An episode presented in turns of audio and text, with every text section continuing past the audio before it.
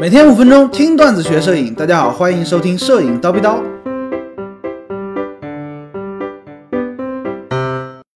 相机拍视频怎么对焦？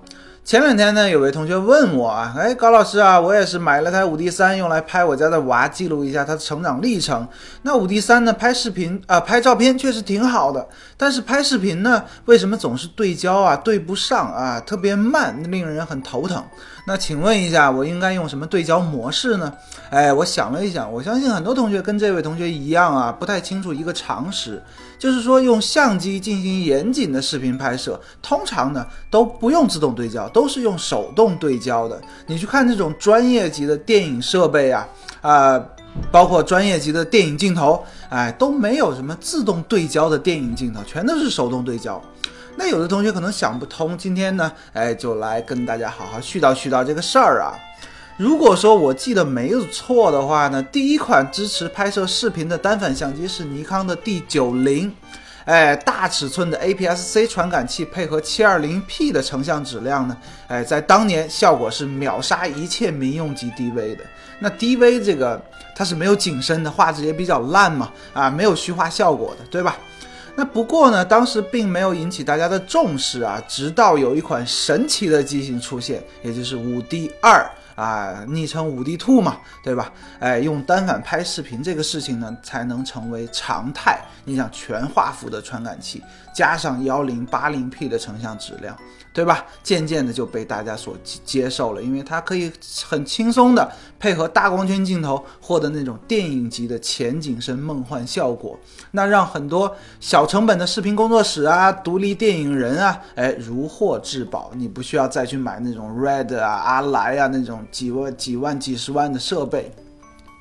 但是呢，单反相机拍摄视频啊，有一个很大的问题，就是没有办法实现快速的自动对焦和移动的追焦。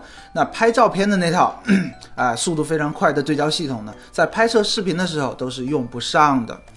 好了，那单反拍摄视频，咱们普通人应该怎么对焦呢？哎，在回答这个问题之前呢，需要强调，其实这个事情啊，比大家想象的要困难很多，要专业很多，甚至说呢，有一个专门的摄影工种叫追焦员，哎，追踪焦点的人员啊，专门就负责对焦这个事儿，他可可能就是啊，站在摄影师的前面。啊，专门负责追焦。那普通的玩家呢，可能需要较长的时间去练习了。举一个简单的例子吧，比如说你想拍这样一个镜头，哎，前面、后面一朵花儿，两朵花儿了啊，一前一后两朵花儿。那你需要焦点，也就是清晰的从。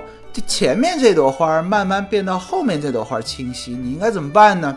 首先啊，咱们需要把相机和镜头切换为手动对焦 MF 模式，然后呢，预先在拍摄之前先对准前面的这朵花。当你对焦对好这朵花之后呢，在镜头的对焦环上面做一个标记。当然了，这个如果说你舍得的话，咱们就用记记号笔画一条线啊，做这个意思。然后呢，你再把这个焦点呀改变到重新拧动这个手动对焦环嘛，让后面那朵花清晰。清晰了之后呢，你再用记号笔在对焦环上做一个记号。好了，哎，这个准备工作就完成了，咱们就开拍。在拍摄的过程中呢，你只需要慢慢的，哎，轻柔的转动这个手动对焦环，让它从标记一拧到标记二。哎，这个整个过程呢，要不要有停顿，要柔和。啊，大概这个镜头就搞定了。那听上去其实还挺难的，对吧？需要做大量的前期准备工作。另外呢，由于这个相机的屏幕比较小啊，你往往看不清楚是否精准的对焦好了。那我的建议呢，手动对焦配合十倍放大显示来进行精细的调整。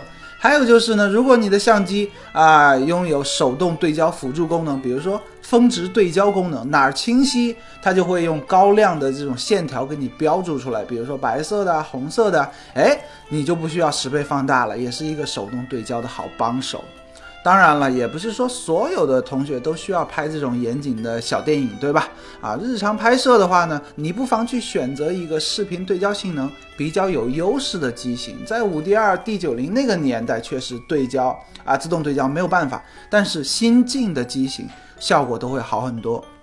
五 D 三不行，但是你可以选择，呃，比如说佳能的，你可以选择搭载了全像素双核自动对焦系统的这种传感器的机型，比如说六 D 二啊，八零 D。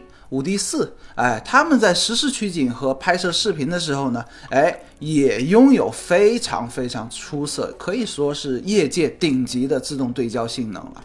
那索尼的微单以及松下的 GH 系列相机，松下的 GH 大家知道吧？啊，视频神器，对吧？那，拍摄视频的时候呢，他们这种机型对焦性能也是非常好的，就可以使用自动对焦了。如果说你拍摄啊运动的人啊啊抓拍你家的娃呀，哎，你可以开启一个功能，叫做脸部识别和自动追踪功能，在拍摄视频的时候呢，哎，你就再也不用担心这个是不是会跑焦这个事了，哈，非常的省心，大家呢不妨去查一查。今天高老师就先叨逼到这里了，想要系统的学习摄影知识，欢迎微信搜索蜂鸟微课堂，明早七点咱们不见不散，拜了个拜。